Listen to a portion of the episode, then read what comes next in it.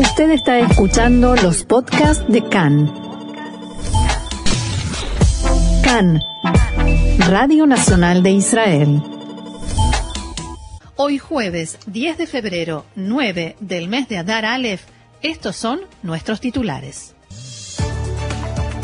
Anuncian un nuevo programa económico para abaratar el costo de vida. Disputa entre Lapid y Lieberman en torno a la ayuda a los autónomos. Para el ex jefe de la policía, Ronnie Al-Sheikh, las acusaciones de espionaje con Pegasus a ciudadanos israelíes no tiene conexión con la realidad. Duro repudio de la comunidad judía de Gran Bretaña a la visita del diputado de la derecha Bezalel Smotrich en ese país.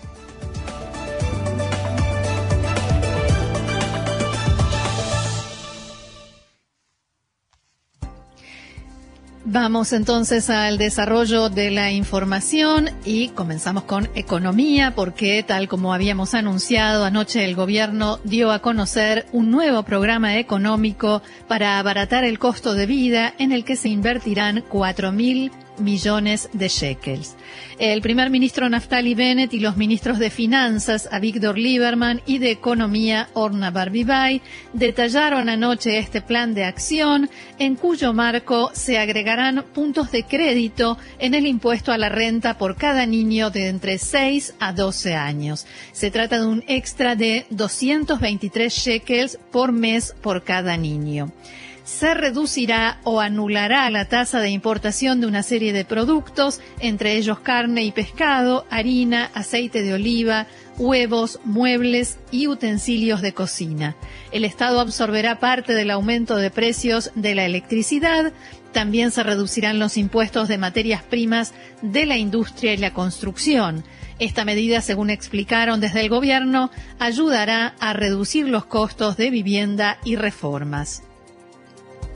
También aumentará el monto de los subsidios de trabajo a personas con salarios bajos y a guarderías infantiles. El primer ministro Bennett dijo que las medidas anunciadas constituyen un nuevo contrato, en sus palabras, entre el Estado y los ciudadanos, un contrato honesto que indica que los ciudadanos que trabajan y que sostienen el país merecen poder quedarse con una parte más grande de sus salarios. El programa presentado ayer no incluye la reducción de impuestos al combustible ni subsidios a los trabajadores autónomos cuyos ingresos se vieron perjudicados durante la ola de la variante Omicron de coronavirus. En este último tema se produjo una fuerte discusión entre el ministro de Finanzas Lieberman y el ministro Yair Lapid, una fuente del gobierno declaró a Khan que el primer ministro Bennett debió mediar entre ambos. Allegados a la PID dijeron que hubo una discusión profesional y que el resultado es excelente. El ministro de Finanzas, Avigdor Lieberman, dijo que la fuente de financiación del programa económico que presentó ayer es el aumento en la recaudación de impuestos. En rueda de prensa dijo Lieberman que los ingresos al fisco el mes pasado fueron de 48 mil millones de shekels, mientras que en el mismo mes del año pasado dichos ingresos habían sido de unos 35 mil. A la pregunta de por qué el programa no incluía a niños de más de 12 años de edad, contestó no se puede conformar a todos. Decidimos cubrir a toda la edad de escolaridad primaria. El titular de la Comisión de Finanzas de la Knesset, diputado Alex Kushnir, dijo que el programa económico anunciado ayer fue elaborado luego de un trabajo de planificación iniciado hace mucho tiempo y no es una respuesta a la protesta social. En diálogo con Khan indicó que familias de trabajadores recibirán bonificaciones de cientos de shekels a sus ingresos. Además, se dará asistencia a familias con niños en la clase media y también a las familias necesitadas. Subrayó además que los dueños de negocios recibirán asistencia cuando lleguen los datos del grado de deterioro económico sufrido, lo cual ocurrirá a fines de este mes. El diputado Israel Katz del Likud dijo por su parte que el programa económico presentado hoy es, abro comillas, una colección de improvisaciones poco serias y de fantasías. En diálogo con Khan dijo Katz que recién acaban de hacer aprobar el impuesto, el presupuesto nacional, del que se prometió que sería una buena nueva para Israel hasta el final de los tiempos. ¿Dónde está la ayuda a los autónomos? hace falta una red de seguridad a todos los que resultaron damnificados, como lo hicimos nosotros. Bien, y pasamos al tema del coronavirus que nos sigue ocupando. Ayer se registraron 36.835 nuevos casos de corona, de modo tal que la cantidad de personas contagiadas en Israel desde el comienzo de la pandemia ya casi alcanza los 2 millones. Al mismo tiempo, el coeficiente de contagio continúa bajando lentamente y está ahora en 0,77, algo que, según los expertos, indica que la expansión de la enfermedad se está reduciendo. El Ministerio de Salud informó que también continúa descendiendo la cantidad de enfermos de corona en estado grave y ahora son 1.123, de los cuales 700, perdón, 274 están conectados a un respirador y 21 a equipamiento de apoyo respiratorio y cardíaco conocido como ECMO. El ministerio informó también que ayer fallecieron 14 pacientes por coronavirus y que son 9.370 las personas fallecidas desde la primera ola de corona. Desde el comienzo del año murieron 1.112 personas en Israel por coronavirus. Cabe recordar que el Ministerio de Salud actualiza los datos con bastante retraso en estos días, a veces con semanas de retrasos, por cuestiones técnicas y también relacionadas con la privacidad de los pacientes. Y nos vamos al caso de espionaje policial con el programa Pegasus. El jefe, el ex jefe de la policía, Ronnie Al-Sheikh, reaccionó anoche por primera vez a los, a los informes sobre supuesto uso del programa de espionaje por parte de la unidad cyber de la policía. En una declaración en video enviada a los medios, al-Sheikh dijo que las acusaciones contra la fuerza, de ser ciertas, habrían sido, abro comillas, un golpe profundo a la democracia, nada menos. Pero insistió en que, abro comillas nuevamente, no tienen conexión con la realidad.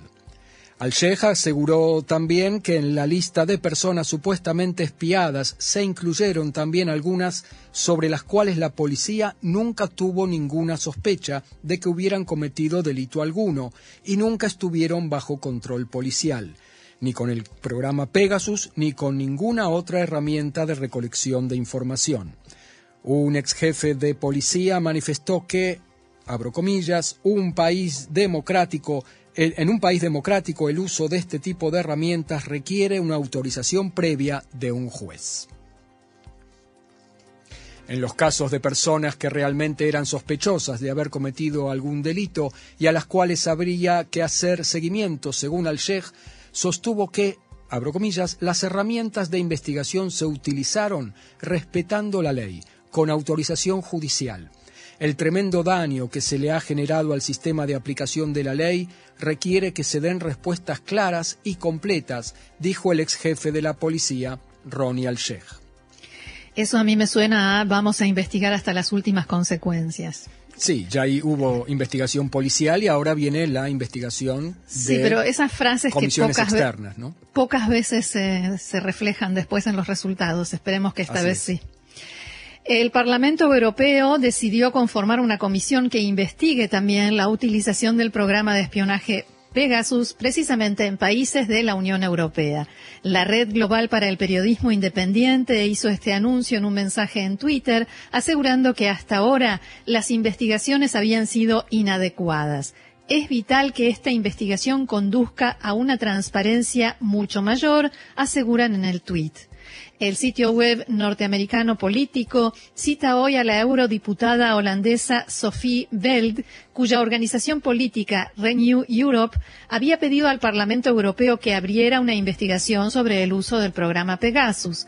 Veld escribió en Twitter, abro comillas, buenas noticias. La propuesta de Renew Europe para un comité de investigación sobre el escándalo Pegasus ahora cuenta con el apoyo de una mayoría debe establecerse lo antes posible e investigar a fondo las denuncias de espionaje ilegal contra los críticos del gobierno. En otro orden, el legislador israelí Bezalel Smotrich del partido sionismo religioso se encuentra de visita en Gran Bretaña. Durante su estadía en el reino, la organización representativa de la comunidad judía local, Board of Deputies of British Jews, en la Junta de, eh, Directores de la Comunidad Judía, publicó un mensaje criticando duramente a Smotrich, en el que también aseguran que no es bienvenido. Rechazamos sus opiniones abominables y su ideología que provoca el odio.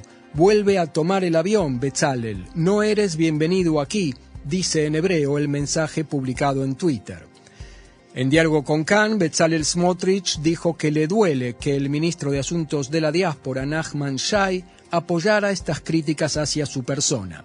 Según Smotrich, un ministro cuya función es conectar a Israel con el mundo judío debió haber reaccionado de otra manera. Desde el Likud rechazaron el mensaje de la comunidad judía británica y aseguraron que se trata de, abro comillas, un mensaje descarado y vergonzoso. El partido publicó un comunicado en el que también aseguran que esta institución judía descalifica a un gran público de amantes de Israel y de la tierra de Israel, fielmente representados por el diputado Bezalel Smotrich.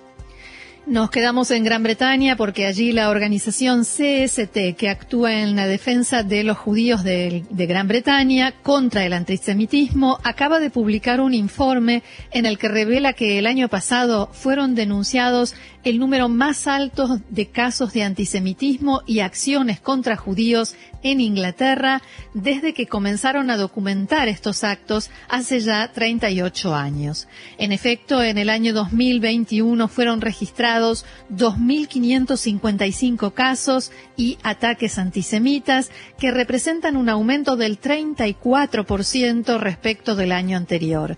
Khan pudo saber que en el mes de mayo se registraron 660 incidentes antisemitas, un récord de tales ataques en un solo mes.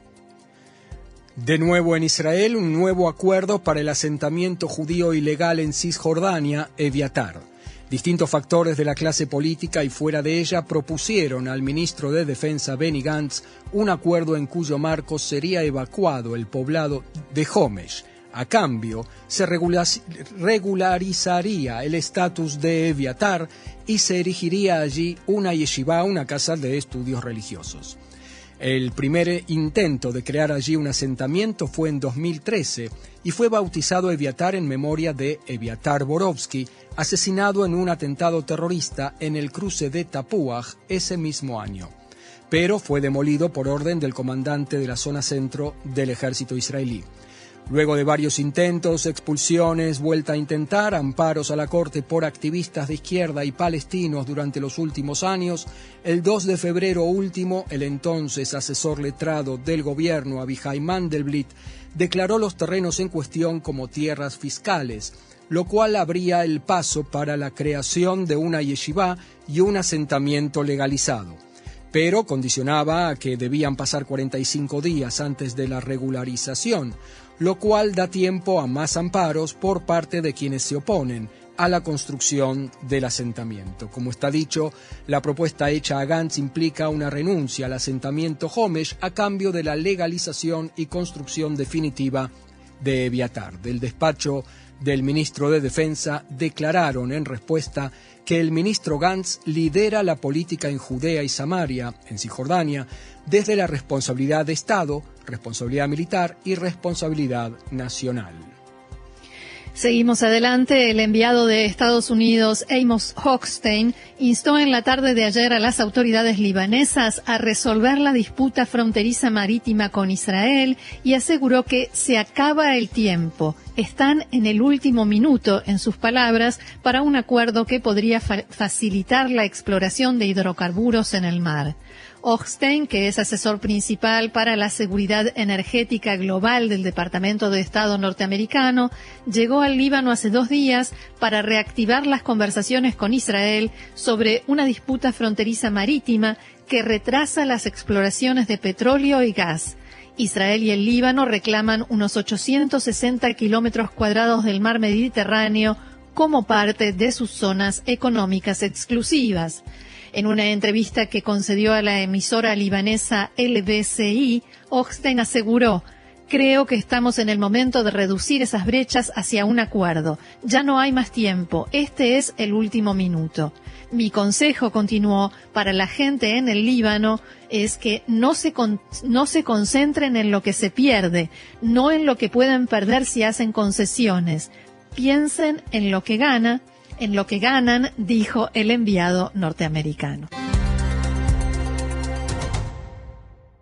Y nos vamos ahora hacia Medio Oriente, más precisamente a Irán, porque en Teherán hay un restaurante llamado Celda 16, donde se puede comer detrás de unos barrotes vestido con el uniforme rayado de los presos. Y de paso, los clientes ayudan con la cuenta a liberar a personas encarceladas por deudas impagas. ¿Te ves comiendo en una eh, especie de cárcel? Sí, me encantó. La idea de este restaurante surgió durante la detención de sus fundadores, Benjamin Nahat, de 31 años, y Armand Alizadeh, de 30. El primero trabajaba en el mercado del hierro, el segundo en exportación, no se conocían, los dos quebraron, se quedaron sin dinero y llenos de deudas. En Irán la ley es muy severa, también para quienes emiten cheques sin fondo, tienen eh, deudas o no devuelven préstamos y se castiga con prisión hasta que hayan devuelto el préstamo o pagado la deuda. Difícil de devolver, ¿no? Sí, y según la agencia de noticias oficial IRNA, que cita fuentes penitenciarias, hay unos 11.000 iraníes detenidos por no haber pagado sus deudas, según eh, este informe. En eh, prisión, Nahat y Alizadeh se hicieron amigos y dos años más tarde abrieron este restaurante en el este de la capital. La decoración, por supuesto, es una reproducción del lugar donde ambos estuvieron detenidos. Recordemos que Irán también atraviesa una severa crisis económica por distintos motivos, entre ellos las sanciones internacionales, con una inflación anual del 60% y la devaluación de la moneda nacional, el rial.